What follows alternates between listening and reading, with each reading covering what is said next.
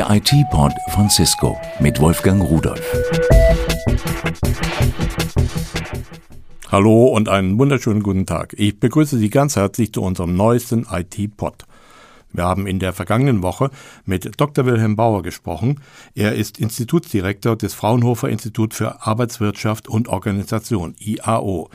Und da ging es um äh, sehr wichtige Themen, unter anderem darum, was ist Wissen eigentlich? Hören wir mal, was er gesagt hat. Wir unterscheiden zwischen sogenanntem explizitem Wissen und implizitem Wissen. Das explizite Wissen ist alles das, was irgendwo niedergeschrieben, dokumentiert, in Datenbanken abgelegt ist.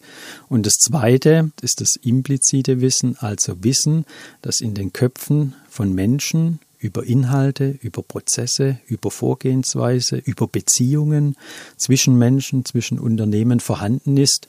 Und beides müssen wir vernünftig organisieren und letztendlich die Menschen im Dialog zueinander bringen.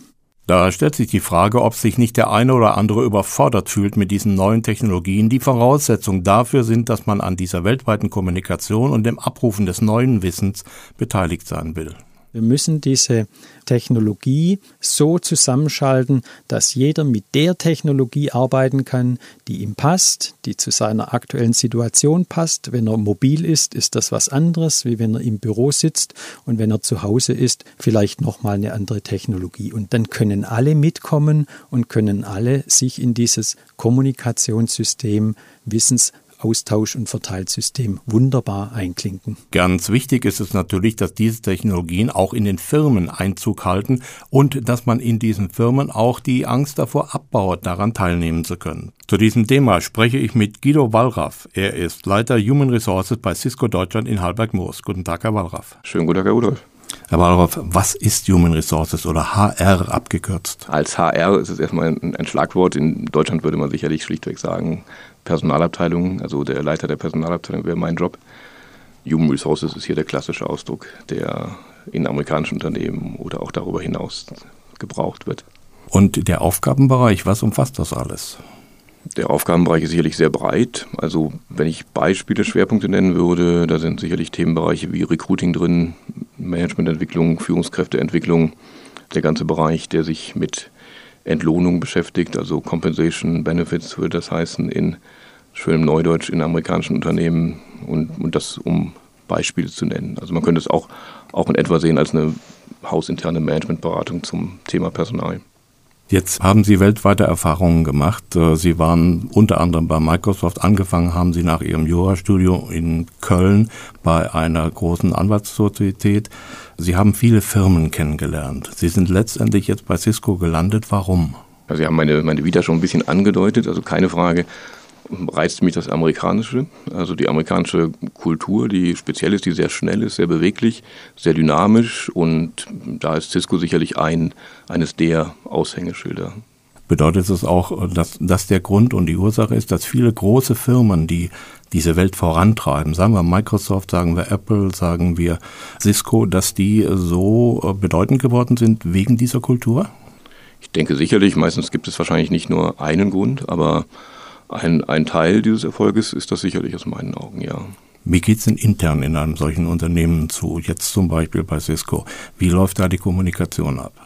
Das eine Schlagwort, das ich genannt habe, Dynamik, ähm, sehr offene Kommunikation, sehr flache Hierarchien, sehr empowerte Mitarbeiter.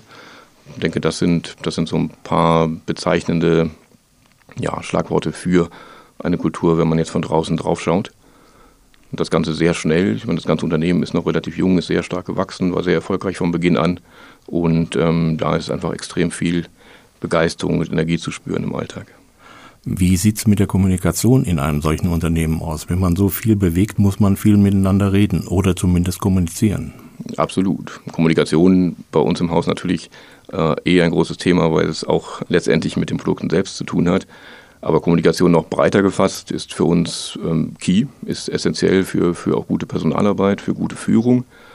Und da ist es dann wirklich das gesamte Feld von nicht technologischer Kommunikation im Sinne von ganz schlichten, guten, altmodischen Treffen, als auch über die neuesten Medien, Telepresence, Webkonferenzen und, und, und.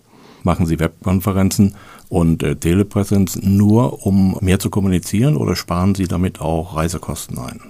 Wir sparen definitiv auch Reisekosten ein. Also wir haben jetzt im großen Stil in der letzten Zeit Telepräsenz und das ist also Telepräsenz wirklich ein Videomedium, mit dem es nahezu real zugeht. Also es fühlt sich an wie ein, wie ein echtes Treffen. Lebensgroße Personen sitzen ihnen gegenüber.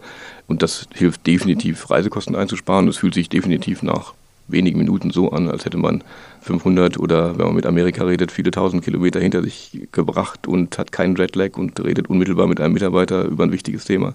Ich habe sowas erlebt und wenn man das Gegenüber so lebensecht sieht und die Gestik und die Mimik und die Bewegung der Hände und alles, das ist ein ganz anderer Eindruck. Und dennoch, diese Bildkommunikation, die ist ja eigentlich irgendwo so ein bisschen krank. Die hat schon vor 10, 15 Jahren angefangen und sich bisher nicht durchgesetzt. Haben Sie eine Vorstellung, warum nicht?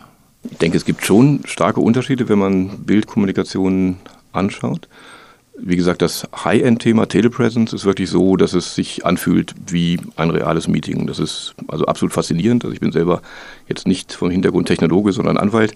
Für mich definitiv ein Medium, das eine absolute Faszination ausstrahlt, wenn man einmal in dem Raum gesessen hat und jemandem anderen gegenüber sitzt, der zu dem Zeitpunkt in San Francisco sitzt oder wo auch immer oder eben auch in vielen verschiedenen Orten, weil sich mehrere Orte zusammenschalten lassen dann ist das absolut faszinierend, wenn man weiß, dass man gerade fünf Minuten in den nächsten Raum zurückgelegt hat und jetzt die mit der, mit der Welt spricht sozusagen. Und ich denke, das ist sicherlich ein Medium, das auch noch viel stärker sich durchsetzen wird, weil es einfach wirklich sich wie real anfühlt. Wie schätzen Sie das ein? Welche Vorteile ergeben sich daraus, wenn man diese Technologie gezielt und sinnvoll einsetzt? Wenn ich jetzt gerade auf den Personalbereich schaue, und es gibt sicherlich noch viele darüber hinaus, ist ein klassisches Beispiel sicherlich, wenn man ganz vorne in, der, in dem Zyklus von Personalarbeit anfängt, das Recruiting. Hier setzen wir Telepresence schon, ich denke, in der Größenordnung 50 Prozent für Recruiting-Gespräche ein, haben wirklich einen kompletten Eindruck von einem Kandidaten, sind viel schneller. Also selbst in der schon normal bestehenden Dynamik können wir hier nochmal Geschwindigkeit steigern.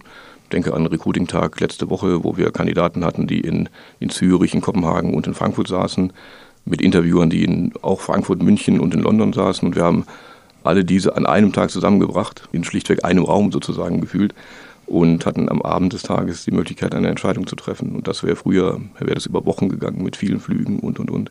Was sagen denn diese Bewerbung zu dieser neuen Art des Bewerbungsgespräches? Die sind fasziniert. Also spätestens dahinter. Vielleicht gibt es Berührungsängste, wenn man dorthin geht, im ersten Moment, wenn man es noch nie gemacht hat wenn sie es einmal erlebt haben, sind sie fasziniert. Und sie spüren natürlich auch direkt einen Teil der, der Produktwelt und der neuen Welt, mit der sie dann im späteren Job häufiger konfrontiert sein werden. Und das, das bringt eine Menge Faszination mit sich. Werden alle Bewerbungsgespräche jetzt so durchgeführt oder gibt es auch noch, ich sag mal, ganz normale? Es gibt auch immer noch die klassischen, wobei die Tendenz zur Telepresence sehr stark zunimmt. wir sind heute in einem Bereich, wo wir ca. 50 Prozent der Gespräche über Telepresence durchführen bereits und die Tendenz ist stark steigend. Welche Veränderungen ergeben sich durch diese Technologien in der Arbeitswelt? Ich denke, es wird die Produktivität steigern, schlichtweg weil es die Geschwindigkeit steigert. Sie haben Reisekosten angesprochen. Reisekosten werden hier sicherlich eingespart werden. Und es wird halt die Möglichkeit geben, ein, ein passendes Medium für die passende Gelegenheit zu nehmen. Wenn wir Telepresence als ein Beispiel nehmen, das ist wie gesagt die, die High-End-Kommunikation technologisch, die schon sehr nah am realen Meeting ist. Wenn sich es nicht wirklich nach einer gewissen Zeit wie ein reales Meeting anfühlt, dann gibt es dann eben Webkonferenzen, die vielleicht eher dann wieder für andere, für große Gruppen, wenn ich ein Beispiel mir vorstelle, haben wir im vergangenen Monat zum Beispiel einen Rollout vom neuen Benefits-Programm gemacht und einem neuen Compensation-Programm, wo wir einfach Informationen an Mitarbeiter geben wollten und das ähm, ließ sich dann über eine Webkonferenz darstellen. Also von daher, ich denke, es gibt viele verschiedene Tools, sowohl technologisch als auch dann ein Tool kann auch sein, wir machen ein wirkliches Meeting mit 100 Leuten live im Raum, weil das einfach angemessen ist. Aber es gibt halt eine große Bandbreite und die, die Kunst wird immer sein, äh, das richtige Instrument für die richtige Gelegenheit zu verwenden. Benutzen Sie diese Instrumente auch im Haus für eine interne Kommunikation? Absolut. Also gerade beim Personalbereich ist es ähm, sicherlich so, dass der Kunde in Anführungsstrichen größtenteils dann doch eher der, der eigene Mitarbeiter, der eigene Manager, die eigene Führungskraft ist.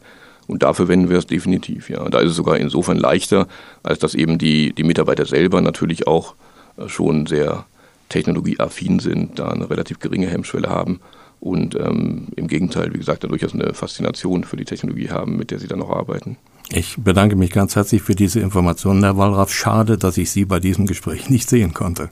Vielen Dank zurück und Gruß nach Köln. Das war's für heute. Ich hoffe, nächste Woche sind Sie wieder mit dabei. Ich wünsche Ihnen einen stressfreien Tag und tschüss. Das war der IT-Pod von Cisco mit Wolfgang Rudolf. Hergestellt von der Voxmundi Medienanstalt Köln 2008.